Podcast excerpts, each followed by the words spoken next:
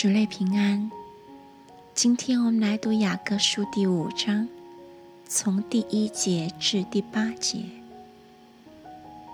我妹子，我心腹，我进了我的园中，采了我的墨药和香料，吃了我的蜜房和蜂蜜，喝了我的酒和奶。我的朋友们，请吃；我所亲爱的，请喝，且多多的喝。我深睡我，我心却醒。这是我良人的声音，他敲门说：“我的妹子，我的佳偶，我的鸽子，我的完全人，求你给我开门，因我的头满了露水，我的头发被夜露滴湿。”我回答说：“我脱了衣裳，怎能再穿呢？我洗了脚，怎能再玷污呢？”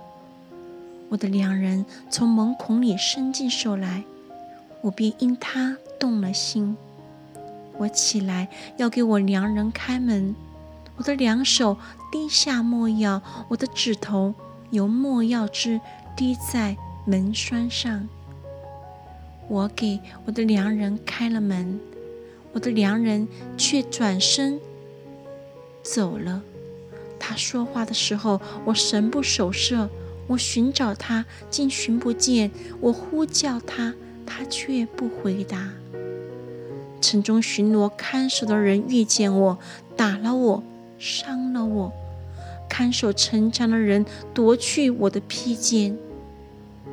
耶路撒冷的众女子啊，我嘱咐你们：若遇见我的良人，要告诉他，我因思爱成病。